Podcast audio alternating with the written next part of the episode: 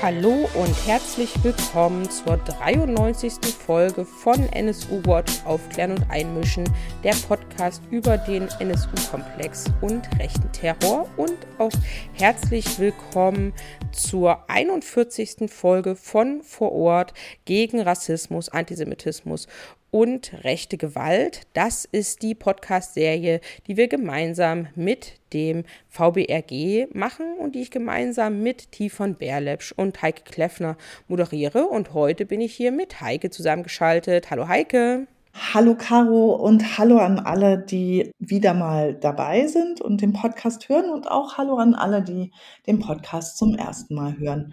Wir sprechen heute über einen Prozess, der wirklich extrem wichtig ist und eine große Signalwirkung hat für alle Überlebenden und Hinterbliebenen von rassistischen Brandanschlägen in den Baseballschlägerjahren, also in den Jahren von 1990 bis Mitte der 1990er Jahre. Wir reden über den Prozess am Oberlandesgericht Koblenz zum Mord an Samuel Kofi Jeboa und dem versuchten Mord an 18 weiteren BewohnerInnen des Geflüchtetenheims in Saarlouis am 19. September 1991. Und wir sprechen darüber mit Expertinnen, mit den Anwältinnen von Überlebenden. Das sind Christine Pietschik, Björn Elberling, Alexander Hoffmann. Wir sprechen darüber mit Katharina König-Preuß, die dem Untersuchungsausschuss im Saarländischen Landtag quasi die Untersuchungskomplexe durchbuchstabiert und mit Ursula Quack, die als Aktivistin im Flüchtlingsrat Saarland seit über drei Jahrzehnten den Kontakt zu den Überlebenden hat gemeinsam mit anderen Aktivistinnen im Saarland um Aufklärung kämpft und den Prozess am Oberlandesgericht begleitet. Wie gesagt, es gibt viele Gründe, warum dieser Prozess so eine wichtige Signalwirkung hat auf die vielen, vielen Brandanschläge, wo die Täter straflos davon gekommen sind bislang und warum so viele Überlebende rechten Terrors auf diesen Prozess schauen. Und davon erzählt dieser Podcast und Caro, du sagst noch mal ein bisschen mehr darüber, was eigentlich in den letzten 30 Jahren passiert ist.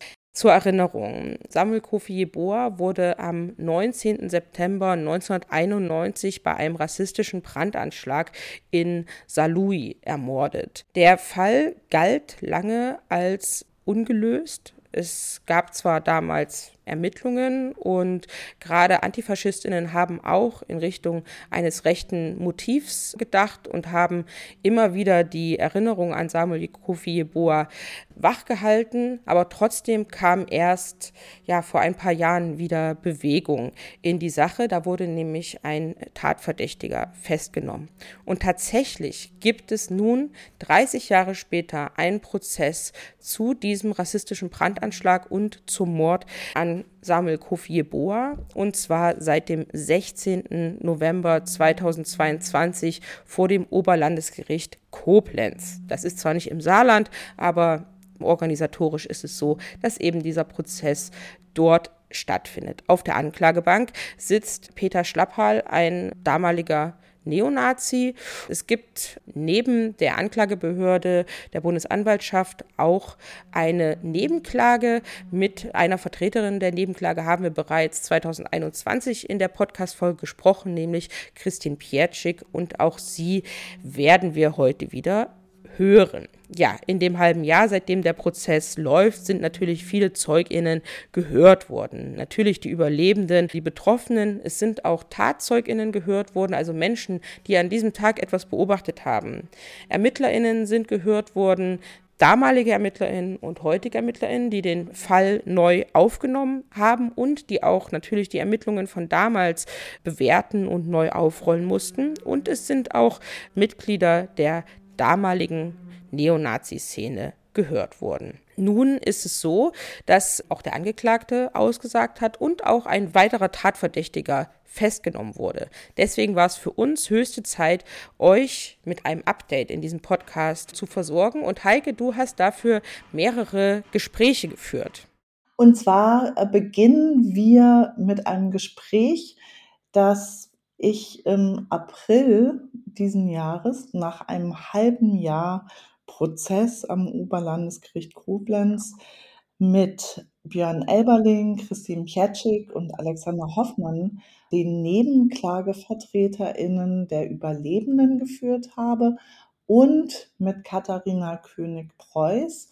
Sie ist Landtagsabgeordnete in Thüringen und war Obfrau in den NSU-Untersuchungsausschüssen des Landtags in Thüringen und kennt sich eben mit Untersuchungsausschüssen zu Rechtsterrorismus, aber auch zum V-Leute-System sehr gut aus.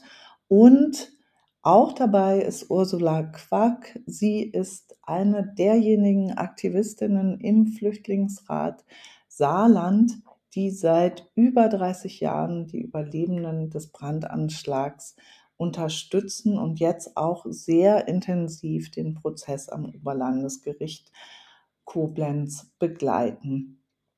Und was wir jetzt zwei Monate später wissen, ähm, Caro, du hast es ja schon gesagt, ist eben, dass der angeklagte Neonazi ein Teilgeständnis abgelegt hat.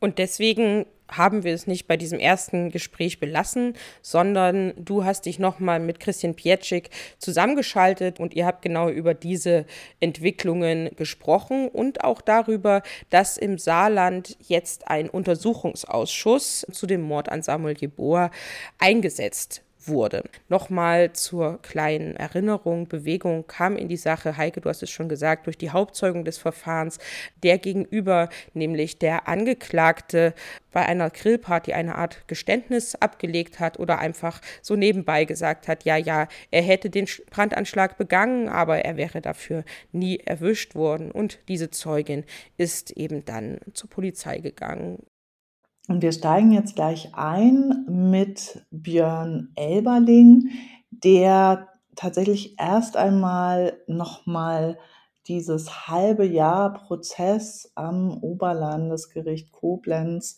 Revue passieren lässt. Und als erstes spricht Björn Elberling darüber, welche Bedeutung die Aussage der Hauptbelastungszeugin der Anklage im Prozess hat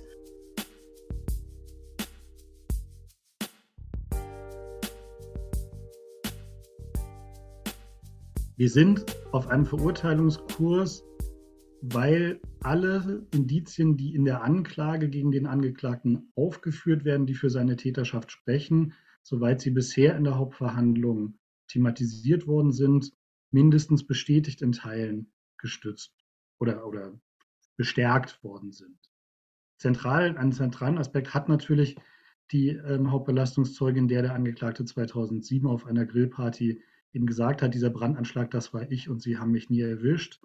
Und nachdem die im Gericht ausgesagt hat, also ihre Aussage hat, hat mich vollständig überzeugt und, und das ist vielleicht das Entscheidende für die Zukunft des Prozesses, hat auch das Gericht überzeugt. Und das hat sich schon darin gezeigt, dass das Gericht die Zeugin wegen der herausragenden Bedeutung ihrer ähm, Aussage vereidigt hat. Das darf ein Gericht nämlich nur dann tun, wenn es auch beabsichtigt, auf diese Aussage etwas zu stützen wenn es also diese Aussage nach der vorläufigen Wertung für glaubhaft hält.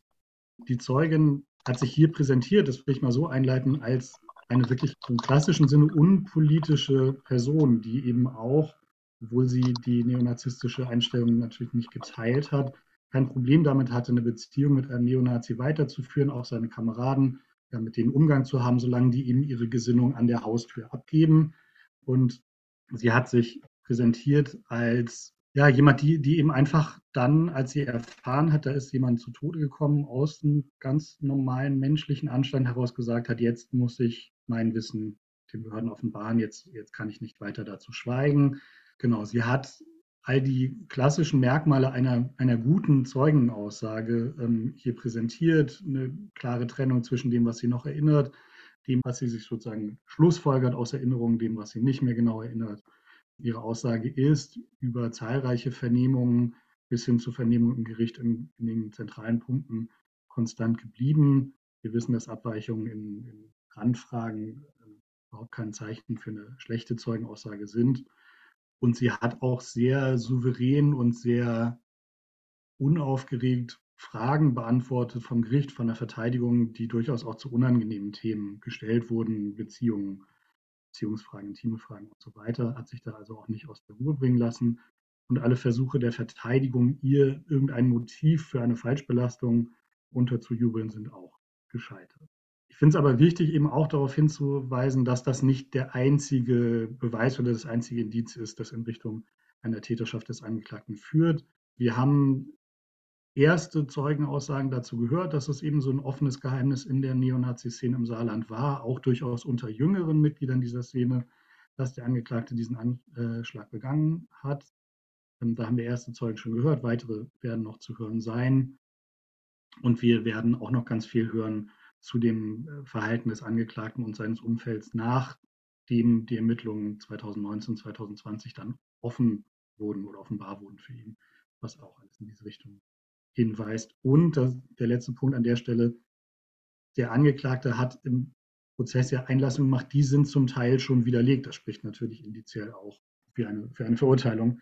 Ähm, insbesondere seine Einlassungen zum Ablauf dieser Grillparty sind widerlegt, weil eben nicht nur die Zeugin das anders geschildert hat als er, sondern auch die anderen, die auf dieser Grillparty anwesend waren, jedenfalls damals Mitglieder der Neonazi-Szene waren, haben das so geschildert, dass es mit ihrer Aussage konsistent ist, aber mit seiner nicht. In dieser Situation, nachdem das die Beweisaufnahme zu dieser Grillparty durch war, hat das Gericht dieses Angebot für eine Verständigung gemacht und hat sehr deutlich gemacht, dass es dem Gericht vor allen Dingen auch darum geht, hier eine möglichst umfassende Aufklärung auch der Umstände der Frage, wer ist gegebenenfalls neben dem Angeklagten an der Tat beteiligt gewesen, was war die Motivlage, die genaue Motivlage und so weiter ähm, aufklären zu wollen und damit eben auch den Fragen der Überlebenden dieses Anschlags, die die seit drei Jahrzehnten äh, beschäftigen, möglichst eine Antwort geben zu können. Das hat das Gericht sehr deutlich gemacht und das ist auch ja in der Stellungnahme der Bundesanwaltschaft, die ihm gesagt hat,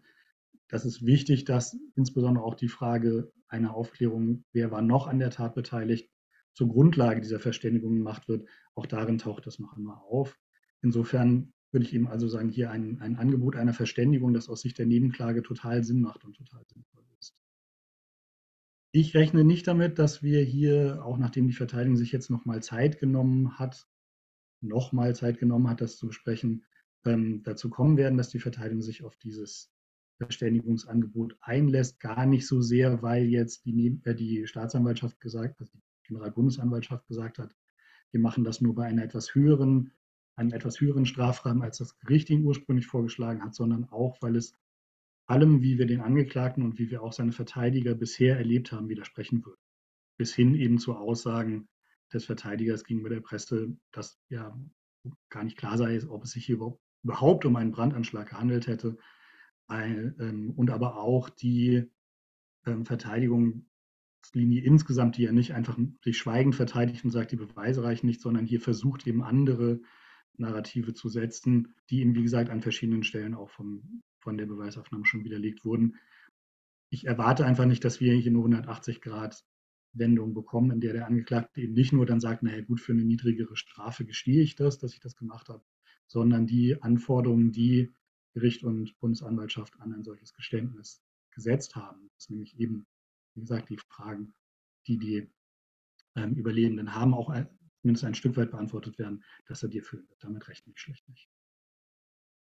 Ja, herzlichen Dank. Dann würde ich Alexander Hoffmann bitten, ähm, darüber zu sprechen, was wir eigentlich in dem letzten halben Jahr erfahren haben über die zahlreichen Ermittlungsfehler, aber auch die Folgen dieser Ermittlungsfehler?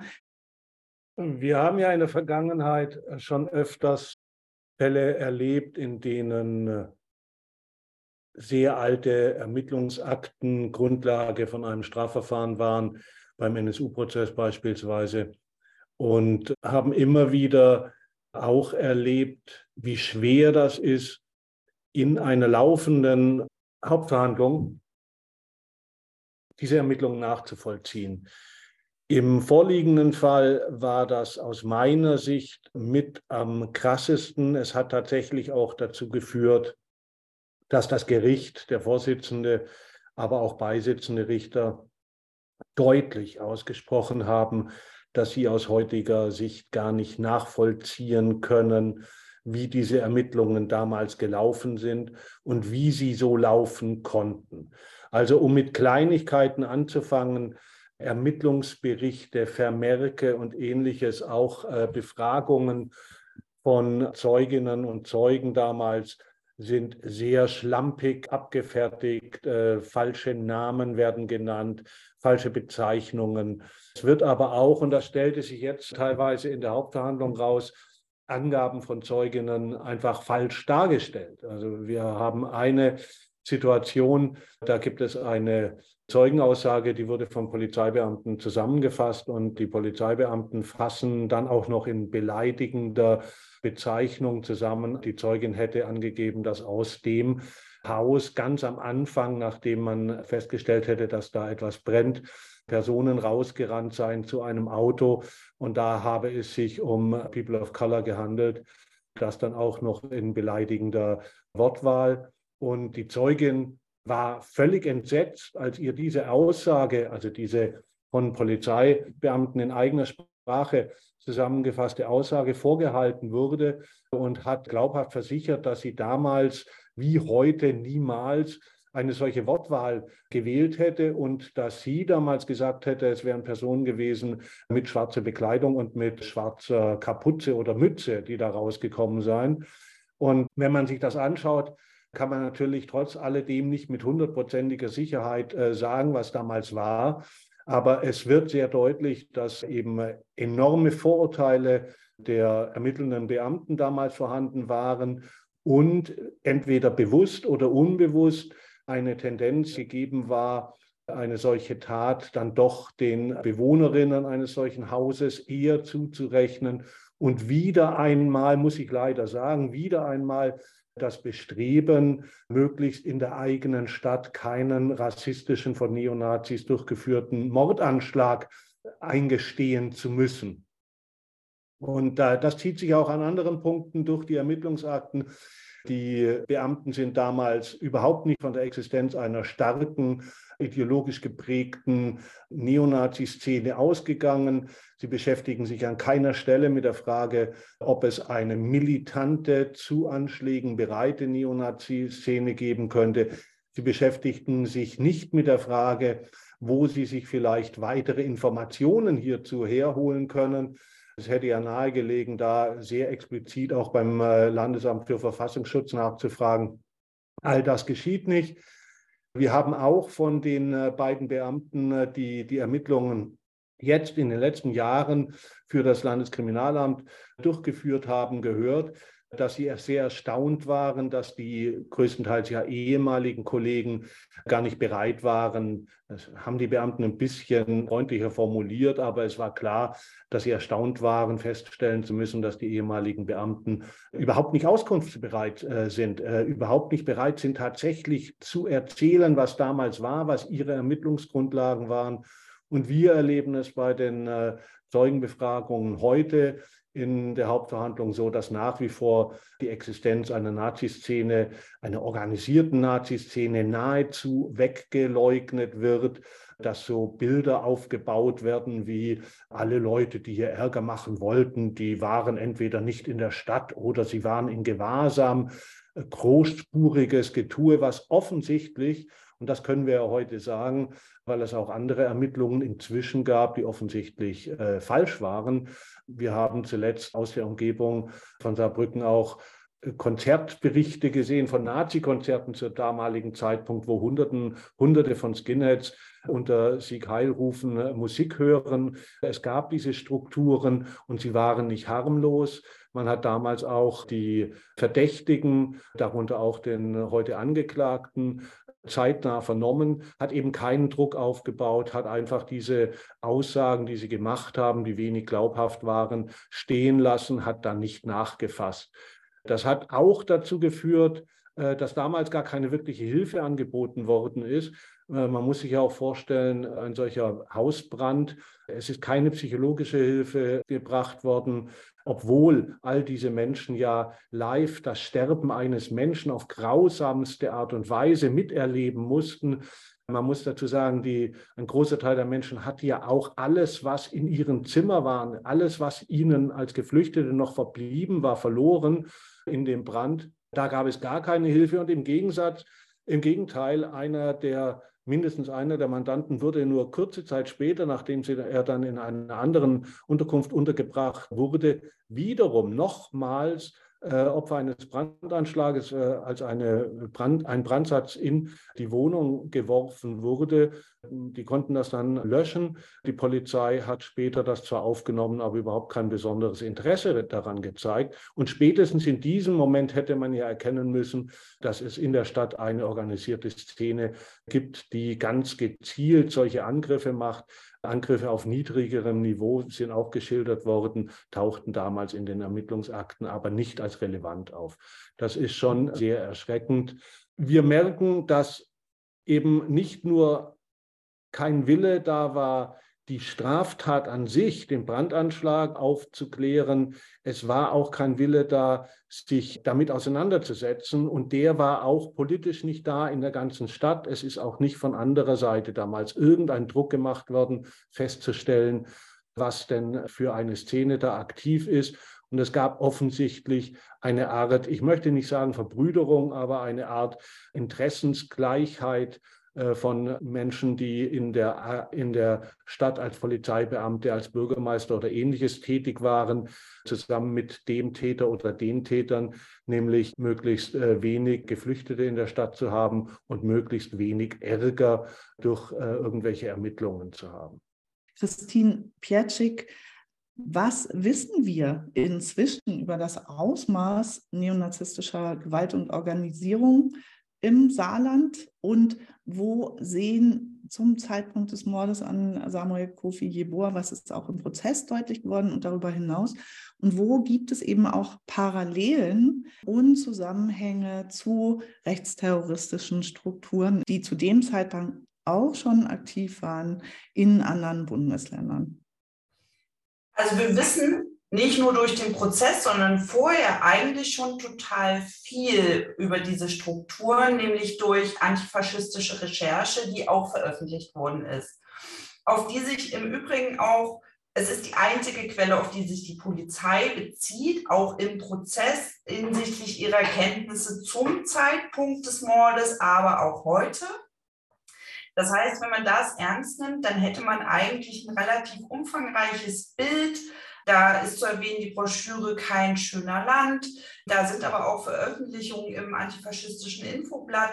Und wenn man das übereinander legt, was wir in Vorbereitung des Prozesses auch getan haben, dann ergibt sich ein erschreckendes Bild über die Neonazi-Szene in den 90er Jahren im Saarland. Und es ist wie eine Blaupause aus dem, was wir kennen über den NSU. Wenn wir uns Thüringen in diesen Jahren anschauen, dann gibt es die ähnlichen Entwicklungen, die gleichlaufenden Entwicklungen und die Verbindung ins Saarland. Das heißt, wir haben eine hohe Anzahl von Brandanschlägen, die, ich würde das schon sagen, aber ich lasse mich da gerne korrigieren, fast die Anzahl an körperlichen Übergriffen übersteigt Anfang der 90er Jahre im Saarland.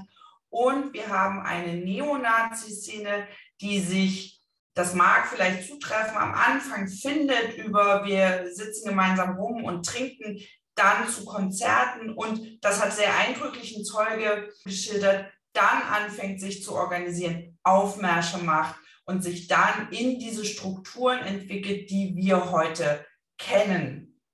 Das heißt, es lag eigentlich alles auf dem Tisch. Die Frage ist, warum es nie analysiert worden ist und nie benannt worden ist. Da will ich mich gar nicht an den Sicherheitsbehörden abarbeiten, weil von denen erwarte ich einfach nichts. Aber das, was antifaschistische Recherchen veröffentlicht haben, ist nie von der Öffentlichkeit aufgegriffen worden. Das heißt, es ist eigentlich so, dass wir darüber nachdenken müssen, dass das Narrativ der 90er Jahre in Ostdeutschland, wo gerne mit dem Finger drauf gezeigt wird, das waren die Baseballschlägerjahre. Wir uns die Zahlen anschauen, die veröffentlicht sind, müssen sagen, das waren die Molotow-Cocktailjahre in Westdeutschland. Was wir aber aus dem Prozess schon wissen, ist, dass wir eine beginnende militante Organisierung in diesem Prozess schon gesehen haben, wo der Angeklagte Teil davon war. Wir wissen aus diesem Prozess, dass es dort Konzerte gab. Wir wissen und wir haben das schon thematisiert, dass sie Bezug genommen haben auf andere pogromartige Übergriffe in Ostdeutschland, dass es wie ein Erweckungsmoment war den, war, den Rassenkrieg, den sie propagiert haben in der Musik, wo sie Konzerte organisiert haben, das auch tatsächlich in die Praxis umzusetzen. Das wissen wir. Wir haben Videos geschaut. Wir wissen, dass der Angeklagte heute noch Bilder aufhebt von einem Fortress-Konzert Mitte der 90er in Ostdeutschland. Was wir aber auch wissen, ist, dass dieses Bild genommen worden ist von der Polizei und es ist völlig falsch eingeordnet worden heute. Das heißt, selbst heute will man sich das trotz der Erkenntnis aus dem NSU nicht richtig anschauen. Man, man ordnet es falsch ein und kommt dann natürlich zu einer falschen Analyse.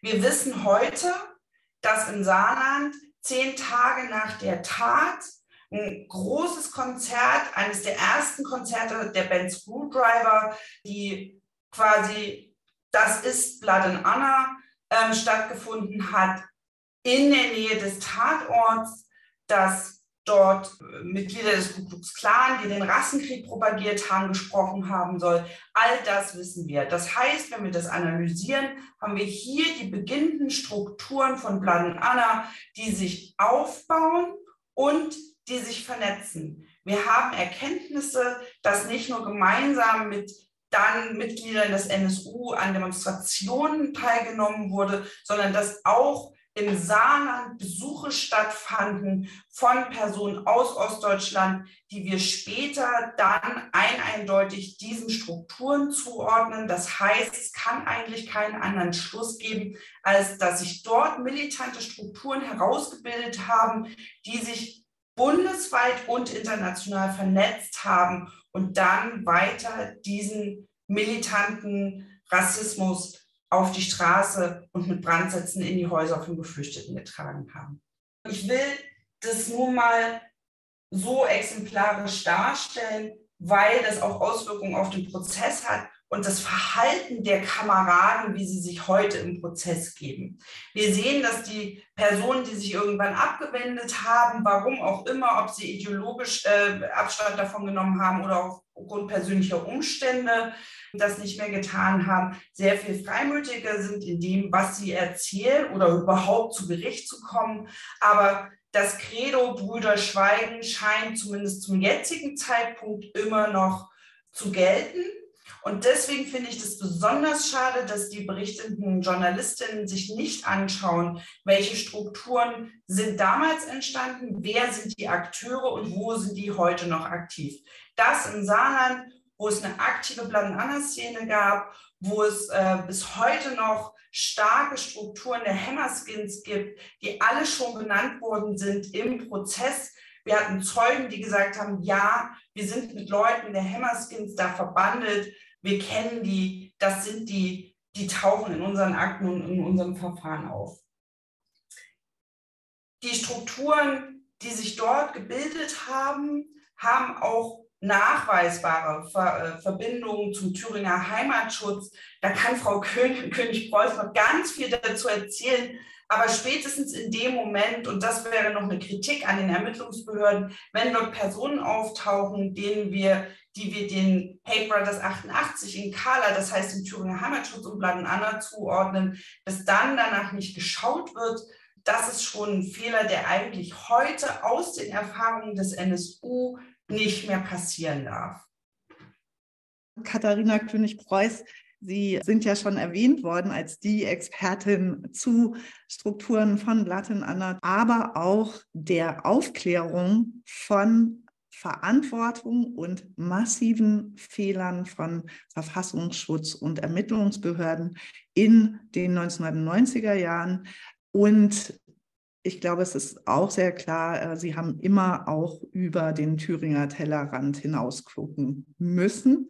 Wenn Sie diesen Prozess ähm, und das Handeln der Ermittlungsbehörden sehen, wo sehen Sie Parallelen zu dem, was Sie aus dem NSU-Komplex kennen? Naja, die allererste Parallele, die man ziehen muss und die zu erkennen ist, ist die massive gesellschaftliche Ignoranz der 90er und ich würde ja sagen, auch fortführend in den frühen 2000er Jahren definitiv. Und damit einhergehend auch das staatliche Agieren oder konkreter gesagt das staatliche Nicht-Agieren im Umgang mit rechten Strukturen, im Umgang mit rassistischen Taten und dadurch auch die Beförderung von rechten und rassistischen Taten in den 90er und 2000er Jahren. Dieses staatliche Agieren, was aus meiner Sicht zur Beförderung mit beigetragen hat, und das ist ja über den NSU-Komplex, denke ich, auch sehr eindeutig nachgewiesen, lässt sich ähnlich auch für das Saarland feststellen und auch in Bezug auf den aktuell laufenden Prozess. Es gibt nicht nur Hinweise, sondern es gibt konkrete Informationen, dass die äh, Führungs Führungspersonen beziehungsweise mindestens eine Führungsperson der äh, Sauerländischen Aktionsfront, die wieder, wiederum ja ein ja, sozialisationspolitisches Sozialisationsmoment für den angeklagten Täter sind, als V-Mann für den Verfassungsschutz gearbeitet hat, mutmaßlich für das Bundesamt für Verfassungsschutz. Es ist allerdings nicht ausgeschlossen, dass da eben auch im Vorfeld der Verfassungsschutz Saarland mit eingebunden war. Und ich würde ausgehend von den Informationen, die wir über den NSU-Komplex, aber auch über weitere rechte, rechtsterroristische Taten in den vergangenen Jahren und Jahrzehnten erlangen konnten. Und da übrigens schließe ich mich, mich Christine Piaczek an, vieles Wissen ist schon über antifaschistische Recherchestrukturen und teils auch über investig investigative Journalistinnen in den Jahren vorher bekannt gewesen. Aber ich würde ähm, da sozusagen ganz klar darauf hinweisen, dass wir davon ausgehen müssen, dass Sicherheitsstrukturen innerhalb Deutschlands Bescheid gewusst haben. Und zwar Bescheid gewusst haben zum einen über die Militanz der rechten Szene, über die Gewaltbereitschaft der rechten Szene und was aus meiner Sicht wahrscheinlich ist, Sie wussten Bescheid darüber, dass Brandanschläge begangen werden und möglicherweise auch darüber, wer diese Brandanschläge begeht. Ich will auf ein Papier, das als geheim eingestuft wurde vom Bundeskriminalamt aus dem Jahr 1996 verweisen. In diesem Papier, darüber gab es ja auch eine mediale Berichterstattung, in diesem Papier wird auf mehrere V-Leute in rechten Strukturen und deren jeweilige Rolle hingewiesen. Und wie gesagt, eine der Personen, die dort erwähnt wird, ist eine ehemalige, weil zwischenzeitlich verstorbene Führungsperson der sauerländischen Aktionsgruppe. All diese Informationen, die beim Verfassungsschutz Saarland vorliegen und die beim Bundesamt für Verfassungsschutz vorliegen, müssen dringend in den Prozess mit eingebunden werden, weil aus meiner Sicht geht es nicht nur um die, ich sage jetzt mal klassisch rein juristische Aufarbeitung, sondern für mich geht immer auch mit einer juristischen Aufarbeitung einher eine notwendige gesellschaftliche Aufarbeitung. Und diese gesellschaftliche Aufarbeitung umfasst eben auch das damals vorhandene Wissen der Sicherheitsbehörden zu rechten Strukturen. Und meines Erachtens geht aus diesen Akten auch hervor, dass weitere Täterinnen und weitere Täterinnen meint dann auch Täterinnen für weitere Brandanschläge eben bekannt waren und da sozusagen auch eine Notwendigkeit besteht, das entsprechend aufzuarbeiten. Das heißt, ganz klare Forderung, alle Akten des äh, Verfassungsschutzes Saarland und Akten mit Bezug zum Saarland des Bundesamt für Verfassungsschutz müssen dem Prozessbeteiligten zur Verfügung gestellt werden. Sie müssen aber auch dem Untersuchungsausschuss im Saarland zur Verfügung gestellt werden, weil auch dort eine viel weitgehendere Aufarbeitung und Aufklärung noch stattfinden kann. Und ich halte diese Aufarbeitung und Aufklärung für notwendig, um ja, um sich sozusagen auch rechten Terror adäquat stellen zu können und aus nicht nur Fehlern, sondern auch Versagen von staatlichen Behörden in den 90er und 2000er Jahren lernen zu können und heutzutage zumindest zu versuchen, sich dem entgegenzustellen. Das sind Grundvoraussetzungen. Es kann nicht sein, dass erneut, wie im NSU-Komplex deutlich wurde, der Quellenschutz vor Opferschutz gestellt wird und über den Quellenschutz ähm, sowohl Angehörige mit ihren Fragen ähm, über Jahrzehnte allein gelassen werden, als auch weitere Taten nicht die Aufklärung erhalten, die möglich wäre. Im, Im, Kontext der 90er Jahre gab es dann ja auch die Zusammenarbeit zwischen dem Bundeskriminalamt und dem Bundesamt für Verfassungsschutz, die sich mit den Brandanschlägen der rechten Szene beschäftigt haben. Auch diese noch vorhandene Dokumentation, die Papiere dazu müssen zur Verfügung gestellt werden. Ich unter ja, oder andersrum, ich warne davor, den Blick so zu verengen und sozusagen nur diese eine Tat im Untersuchungsausschuss zu bearbeiten, beziehungsweise nur sich auf diese eine Tat äh, zu konzentrieren. Es ist notwendig, die 90er Jahre aufzuarbeiten und das auch deswegen, weil hunderte Täter, hunderte Täterinnen weiter auf freiem Fuß sind, ohne jemals Strafverfolgung erfahren zu haben und parallel dazu Dutzende teils Schwerverletzte heute noch leben und auf Aufarbeitung gegebenenfalls auch warten und eben auch Menschen dabei ums Leben gekommen sind aufgrund dieser rassistischen Taten. Eine letzte Sache, die ich notwendig finde und das auch aus der Erfahrung von Thüringen aus meiner Sicht gibt es eine staatliche Verantwortung für diese Taten, eine staatliche Verantwortung aufgrund von fehlender Thematisierung, aufgrund von Ignoranz, rassistischer Gewalt, rassistischer Stimmungsmache, nicht nur im Saarland, aber jetzt konkret geht es ja um die Tat im Saarland. Und der Staat muss sich dieser Verantwortung stellen. Das kann er A durch transparente Akten zur Verfügung stellen, umfassend Akten zur Verfügung stellen. Das kann er aber auch B, und das ist aus meiner Sicht eine sehr konkrete, sehr hilfreiche Möglichkeit, mit der auch den Angehörigen und Opfern Anerkennung zugesprochen wird und auch Verantwortungsübernahme stattfindet mit einem Opferentschädigungsfonds. Und auch den halte ich im Saarland für notwendig. Ursula Quack, der Flüchtlingsrat im Saarland gehört zu den wenigen Institutionen, die ab quasi Tatzeitpunkt des Mordes an Samuel Kofi Jeboa, ab dem Brandanschlag, A, Überlebende begleitet hat und B, kontinuierlich und oft unter Kriminalisierung durch die Staatsanwaltschaften und die Justiz im Saarland an Samuel Kofi Jeboa erinnert hat. Wie sehen Sie die Landesregierung im Saarland in der Verantwortung und wie sehen Sie aber auch die Stadt Saarlouis in der Verantwortung? Es wurde jetzt einiges schon gesagt zum Umgang mit den Flüchtlingen durch die Stadt Saarlouis, durch die äh, politisch Verantwortlichen. Ich habe das als Mitglied des Flüchtlingsrates auch hautnah erleben können in meinen Gesprächen mit den äh, Überlebenden. Und vor Gericht ist es auch nochmal klar geworden, dass der 19. September 91 sehr tiefe Spuren hinterlassen hat die noch schlimmer wurden durch diese über 30-jährige Leugnung dessen, was da geschehen ist. Ich schicke kurz mal voraus, der Flüchtlingsrat, die Aktion Dritte Welt Saar und die Antifa Saar, wir sind die drei Akteure, die von Anfang an immer wieder darauf gedrängt haben, dass es andere Ermittlungen gibt, dass es klar ist, dass es ein rassistischer Brandanschlag war und dass es auch ein würdiges Gedenken und auch eine Entschädigung geben soll für die Überlebenden. Es gab einen Freundeskreis 1991 äh, in Saarlouis und äh, Mitglieder sind heute noch Mitglieder im Flüchtlingsrat und darüber hatten wir auch die Möglichkeit, mit Überlebenden Kontakt aufzunehmen. Und inzwischen haben sich fast alle Überlebende der Nebenklage auch angeschlossen.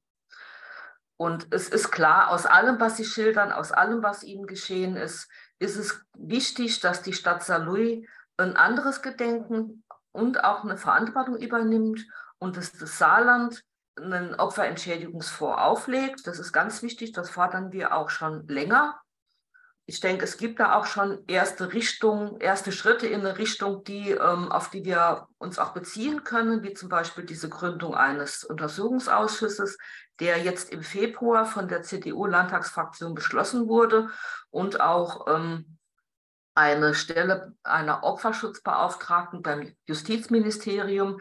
Das sind beides Dinge, auf die wir uns da beziehen und stützen können und auch Aussagen von Politiker und Politikerinnen dazu, ähm, die jetzt auch seit Prozessbeginn fast schon von einem rassistischen Brandanschlag reden, was vorher nicht der Fall war. Die Verhaftung des Angeklagten und äh, jetzt äh, das, im Koblenzer Prozess, das ist für die Überlebenden durchweg positiv aufgenommen worden. Sie befanden sich 30 Jahre lang in einer ungeklärten und einer emotional belastenden Situation und deren Auflösung verbinden sie auch mit diesem Prozess. Man muss sich vorstellen, zwei der Betroffenen waren zum Tatzeitpunkt noch Jugendliche. Sie wurden von ihren Familien aus dem kriegsgeschüttelten Kosovo ins vermeintlich sichere Deutschland geschickt. Und dann passiert ihnen hier sowas. Die schildern immer noch Albträume. Die sind sehr stark belastet, traumatisiert. Und wir fordern auch nicht nur eine angemessene Entschädigung dafür, dass äh, die Betroffenen das erlebt haben, sondern auch die Möglichkeit einer Traumatherapie für alle, die das wollen. Ihnen wurde nie geholfen, dazu hat der Alexander Hoffmann ja auch einiges gesagt, wie der Umgang mit ihnen im Nachgang zu dem Anschlag war. Ihnen wurde nie geholfen. Äh, es gab keine Gespräche, ob sie Therapie brauchen oder sonst was, weil man ja nicht von einer rassistischen Tat ausgegangen ist und alles offen gelassen hat, was da jetzt passiert ist. Teilweise fühlten sie sich auch wie Beschuldigte auf Art und Weise, wie sie vernommen wurden. Christian Pietschik hat einiges zur Situation zur rechten Szene in Saarlouis gesagt, wie das geleugnet wurde. Und da muss man einfach wissen, Saarlouis gibt sich gerne als weltoffene Stadt, heimliche Hauptstadt des Saarlandes mit französischem Flair. Da passt das nicht, wenn es eine rechte Szene gibt. Aber diese rechte Szene gibt es bis heute. Es gibt Leute, die ich kenne, die heute über Saarlouis erzählen, dass sich an den gleichen Treffpunkten wie in den 90er Jahren immer noch die Nazis treffen. Immer noch in einem Park in der Innenstadt. Da treffen sich unter anderem heute ähm, Verschwörungstheoretiker, für die es Deutschland überhaupt nicht gibt. Ja, die treffen sich da und auch andere Nazis. Also die haben sich nur andere Namen gegeben, ein anderes Outfit, aber sie existieren da immer noch. Und das ist einfach wichtig, um die Haltung der Stadt zu verstehen. Wir fordern auch ein würdiges Gedenken, das gehört einfach dazu für die Überlebenden und es gehört auch dazu als ein Hintergrund äh, für den, einen geänderten Umgang mit ihnen, dass es ein würdiges Gedenken gibt. Bisher war das verweigert worden. Es gibt ein Schild auf dem Grab von Samuel Jeboa, wo das drauf dran, dran steht, aber auch nirgendwo steht klar, das war ein rassistischer Brandanschlag. Es gab immer wieder Versuche, auch mit der Stadt dass sie das anders machen. Es gab einen runden Tisch zum 15. Todestag von Samuel Jeboa. Da waren äh, Vertreter der Familie von Samuel Jeboa da. Es war jemand vom Solinger Bündnis da gewesen, wegen den Brandanschlägen in Solingen. Teilgenommen hat die, haben die drei Akteure und noch aus Afrika, aus dem Saarland. Und der Bürgermeister, der damalige Bürgermeister Roland Hens von der SPD hat sich geweigert, mit der Schwester von Samuel Jeboa auch nur ein Wort zu reden. Was im Grunde ja auch diese Ignoranz ausdrückt, die es immer noch in der Stadt Saarlouis lange Jahre gegeben hat. Wir hoffen, dass sich das ändert und dass wir in der Lage sein werden, dass es in der Innenstadt ein würdiges Gedenken gibt und nicht außerhalb von Saarlouis, was nur die Eingeweihten wissen.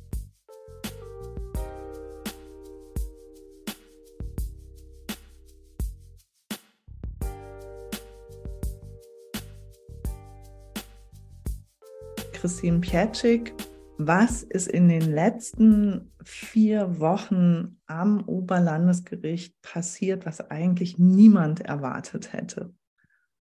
Also zum einen haben wir, das haben wir glaube ich schon immer gesagt, wir haben eine sehr, sehr gute Zeugin gehabt, der gegenüber der Angeklagte die Tat in den 2000er Jahren bei einem Grillfest gestanden haben soll, die die vermeintlichen Widersprüche total gut ausgeräumt hat. Also warum ist sie erst so spät zur Polizei gegangen? Das konnte sie wunderbar erklären, indem sie gesagt hat, sie hat erst sehr spät erfahren, dass da jemand ähm, verstorben ist. Das war dann der Faktor, der so schwer auf ihrem Gewissen gelastet hat, dass sie gesagt hat, nein, das muss ich jetzt auch entgegen dem Rat ihrer Familie öffentlich machen. Also diese Aussage war ganz maßgeblich dafür äh, verantwortlich, dass das Gerät dann irgendwann mal ein Gespräch angeregt hat zwischen den Verfahrensbeteiligten, wo es äh, sehr deutlich gemacht hat, dass sie hier vorbehaltlich der weiteren Beweisaufnahme, aber nach der Beweisaufnahme, die es bis dahin gab, zu einer Verurteilung kommen werden. Und haben dem Angeklagten angeboten, dass wenn er sich geständig einlässt und dabei ein qualifiziertes Geständnis macht, das heißt, Tatumstände, Täterwissen, potenzielle Mittäter oder Teilnehmer, also auch Anstifter und Gehilfen darlegt, dass er dann mit einer, sagen wir mal, moderaten Jugendstrafe rechnen kann. Also wir bewegen uns hier wahrscheinlich im Jugendstrafrecht auf Intervention des Vertreters der General, äh, des Generalbundesanwalts ist dann nochmal klar geworden, dass die, dass die GBA sich eigentlich eine höhere als die angebotene Strafe wünscht, aber das auch nochmal dargelegt hat. Der Angeklagte ist nicht auf dieses Angebot eingegangen und hat dann ein mehr oder minder glaubhaftes Geständnis abgelegt. Ich glaube, dass die aktuelle Entwicklung in dem Prozess deutlich macht, dass auch das Gericht diese Einlassung nicht ganz für voll nimmt, bis auf die Tatsache, dass er gesagt hat, ja, ich war dabei, als das Haus angezündet worden ist. Er hat aber eine dritte Person belastet. Er hat einen Zeugen in diesem Verfahren belastet. Der sei das gewesen, fasst das sinngemäß zusammen. Er hätte nur dabei gestanden und sich das angeschaut. Und er sei sich gar nicht bewusst gewesen, dass da irgendwie äh, Leute zu Schaden kommen könnten, weil er davon ausgegangen ist, die sind ja alle noch wach und könnten dann rauskommen. Soweit die Einlassung. Ich würde sagen, diese Einlassung schmiegt sich nicht mal wie ein Handschuh über den Akteninhalt und die, äh, die bisherige Beweisaufnahme, was dazu führt, dass das Gericht nicht nur die Person, die er belastet hat, gehört hat, äh, sondern jetzt auch weitere Zeugen aus dem Nazi-Umfeld der 90er Jahre befragt. Da sind wir gerade mittendrin. Die Person, die belastet worden ist, die im Übrigen noch niemand als Tatverdächtigen irgendwie auf dem Zettel hatte, während ganz viele der Zeugen aus der damaligen Nazi-Szene sagten, naja, wenn ich es mir bei jemandem vorstellen könnte, dann beim Angeklagten. Ich hatte auch immer so ein, so ein Gefühl und einige Zeugen sagen auch immer, wenn man darüber gesprochen hat, über diesen Brandanschlag, dann hat er so merkwürdig gegrinst, war so sehr auffällig, hat sich sehr auffällig verhalten. Also das entpuppt sich immer mehr als eine mögliche Falschbelastung einer dritten Person. Die Person hat diese äh, Vorwürfe von sich gewiesen, hat das auch meiner Meinung nach relativ glaubhaft gemacht. Ähm, das bleibt also spannend, wie auch dieses Gericht diese Belastung wertet. Jetzt gibt es aber noch aktuellere Entwicklungen. Es äh, gibt eine weitere Festnahme in diesem Verfahren, nämlich den sagen wir besten Freund von damals, der auch immer von den Zeugen so als der Chef der Nazi-Szene dargestellt worden ist. Und wenn man der antifaschistischen Recherche äh, folgt, war er das auch. Diese Person ist festgenommen worden vor zwei Wochen ungefähr. Und ihr wird angelastet, zumindest durch die Aussagen, hier müsste auch mal was brennen in Bezug auf die rassistischen Pogrome in Hoyerswerda die die Tat zumindest angestiftet haben. Mehr wissen wir noch nicht, was die Tatvorwürfe in konkreten und welche Belastungsmomente es jetzt gibt, die zu dieser Verhaftung geführt haben. Aber soweit wir wissen, hat der Bundesgerichtshof den Haftbefehl in Vollzug gesetzt und er ist immer noch aktiv. Da wird es sicherlich in den nächsten Wochen Entwicklungen geben. Die äh, Bundesanwaltschaft wird aus prozessualer Sicht die, die weiteren Ergebnisse irgendwie in unser Verfahren einführen müssen. Davon gehen wir auch aus, dass sie das tut. Und von daher wird es da sicherlich Neuigkeiten geben. Was aber feststeht ist, und das haben wir in der Befragung am gestrigen Hauptverhandlungstag eines äh, alten Kameraden aus den 90er Jahren äh, gemerkt, die Vertreterinnen der Bundesanwaltschaft fragen sehr viel spezieller zu den Verbindungen der Nazi-Szene im Saarland in den 80er und 90er Jahren und ihren Vernetzungen.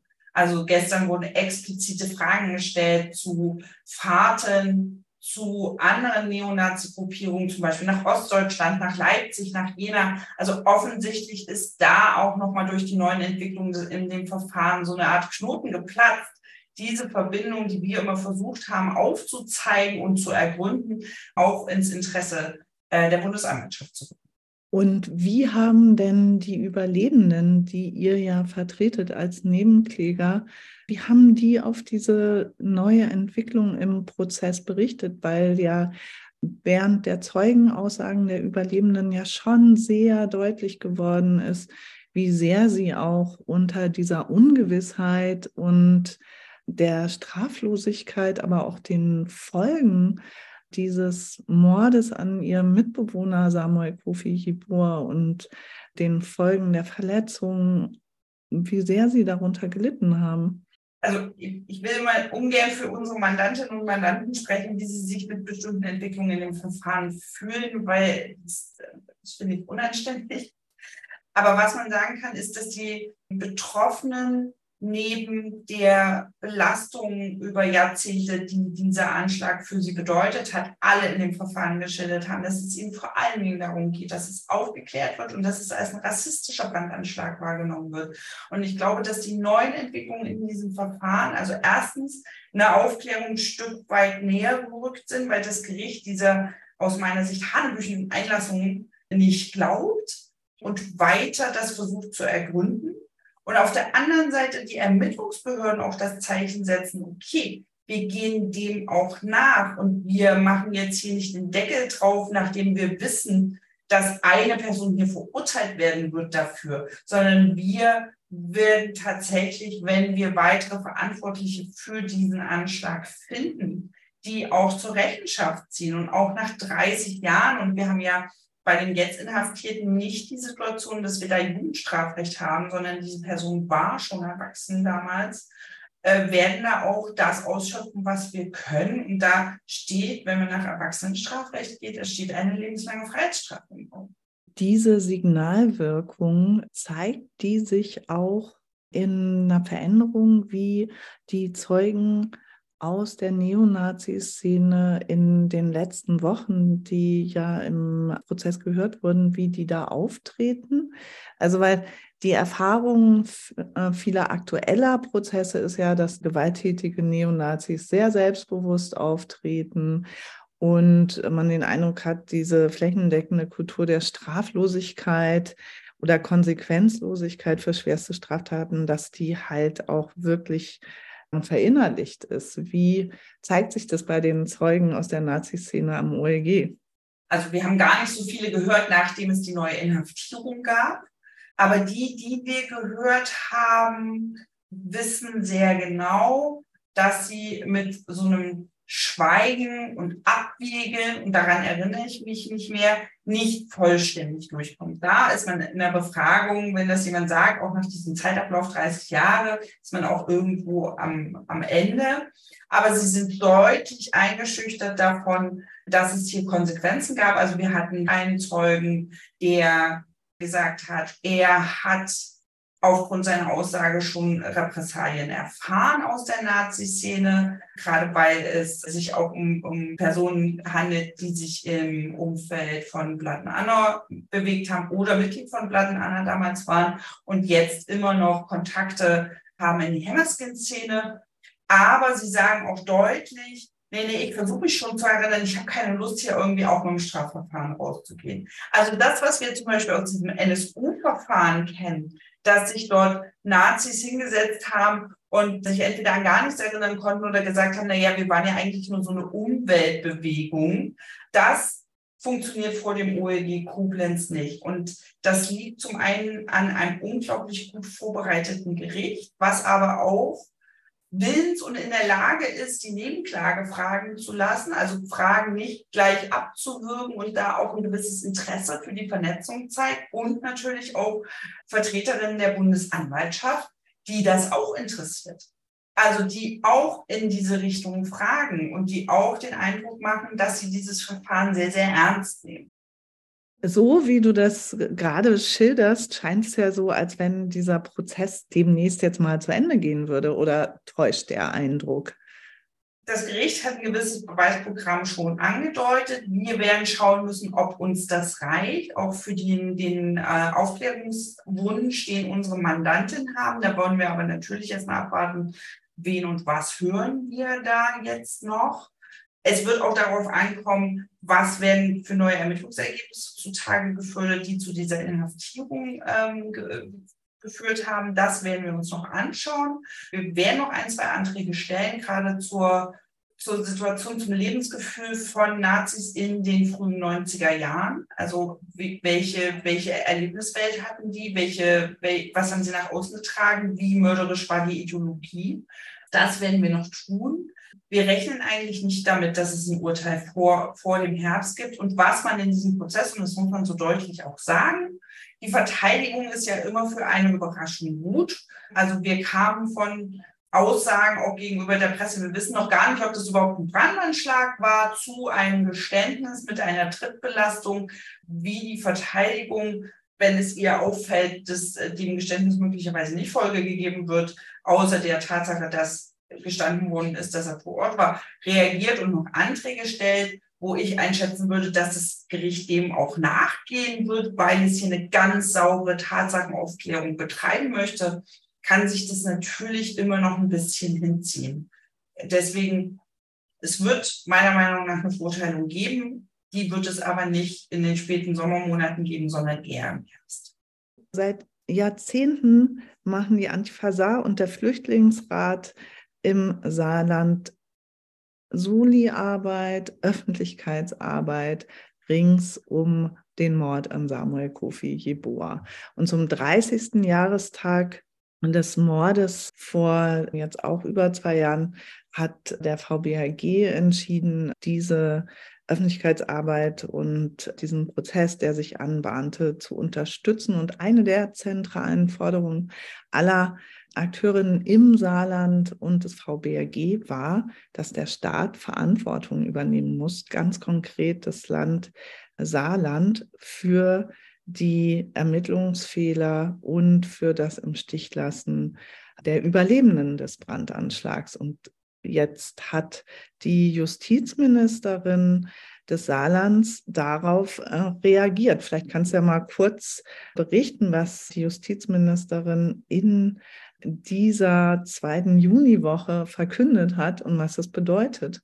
Also, um es ganz kurz zu machen, ne, es wird nicht nur einen äh, parlamentarischen Untersuchungsausschuss geben, wo man nur hoffen kann, dass es eben nicht nur um den Anschlag, den wir jetzt am OLG äh, Koblenz verhandeln geht, sondern auch um den Bombenanschlag auf das damals PDS-Büro, der nicht aufgeklärt ist, um den Anschlag auf die Wehrmachtsausstellung und die ganz vielen, also die wirklich zahllosen Brandanschläge, die es in diesen 90er Jahren auch in Saarland gab und auch die Übergriffe auf Geflüchtetenunterkünfte. Das weil nur so kann man ja ein Bild bekommen von den Verhältnissen. Aber sie haben halt auch angekündigt, es gibt diesen Fonds, die Opfer sollen entschädigt werden ich glaube, dass es alternativlos ist. Also man muss das als Erfolg feiern, aber es gab halt für die Justizministerin und die Politik im Saarland auch gar keine Alternative mehr dazu. Das ist, glaube ich, das Wichtige, was man herausstellen muss. Es ist klar, es ist ein rassistischer Brandanschlag gewesen. Also sie haben es nicht umsonst erst nach dem Geständnis gemacht. Das Gericht hat signalisiert, dass es das so sehen wird. Der Vorsitzende hat die Polizeiarbeit dort auch in öffentlicher Hauptverhandlung kritisiert. Wir haben eine Situation, dass die Öffentlichkeit an den Verhältnissen der 90er Jahre dort kein gutes Haar gelassen hat, auch die Presse. Das heißt, man hatte eigentlich gar keine Möglichkeit, mit, mit, also mit Gesicht aus dieser Sache rauszugehen, als sich dieser Forderung nachzugeben, weil obendrauf sattelten auch noch Betroffene, die sich in der Hauptverhandlung nicht haben nehmen lassen zu sagen, wie sich das angefühlt hat für sie, wie sie behandelt worden sind, was sie fordern und was, was heute noch die Auswirkungen dieses Anschlags sind, auch weil sie allein gelassen worden sind, weil es keine Unterstützung gab, weil es kein Angebot der äh, psychosozialen Betreuung gab, etc. pp. Das heißt, wenn man eigentlich als Politik irgendwie noch mit Anstand rausgehen wollte, dann musste man das tun. Sicherlich ein Erfolg, aber kein Goodwill der Politik.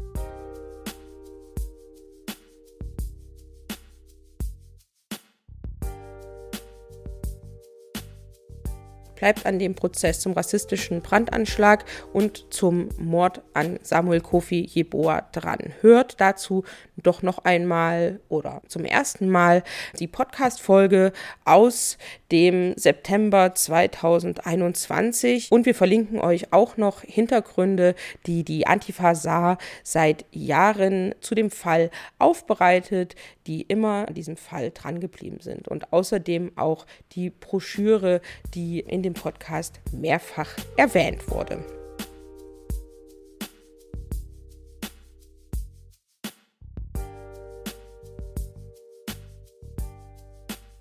Wie immer sitzen wir schon an weiteren Folgen des Podcasts und in einer der nächsten Folgen wird es um rechte Angriffe auf Klimaaktivistinnen gehen. Und bis zu dieser Folge findet ihr uns im Internet nsu-watch.info, verband-brg.de. Wir sind auf Twitter und Instagram zu finden, at nsuwatch und at rechte-gewalt. Wir sind auch auf Mastodon und Facebook vertreten. Und wir hören uns in den nächsten Folgen wieder. Tschüss, Heike. Tschüss, Caro. Tschüss, alle. Kommt gut durch den Sommer. Nehmt den Podcast mit dahin, wo ihr seid, empfehlt ihn anderen Leuten. Darüber würden wir uns sehr freuen.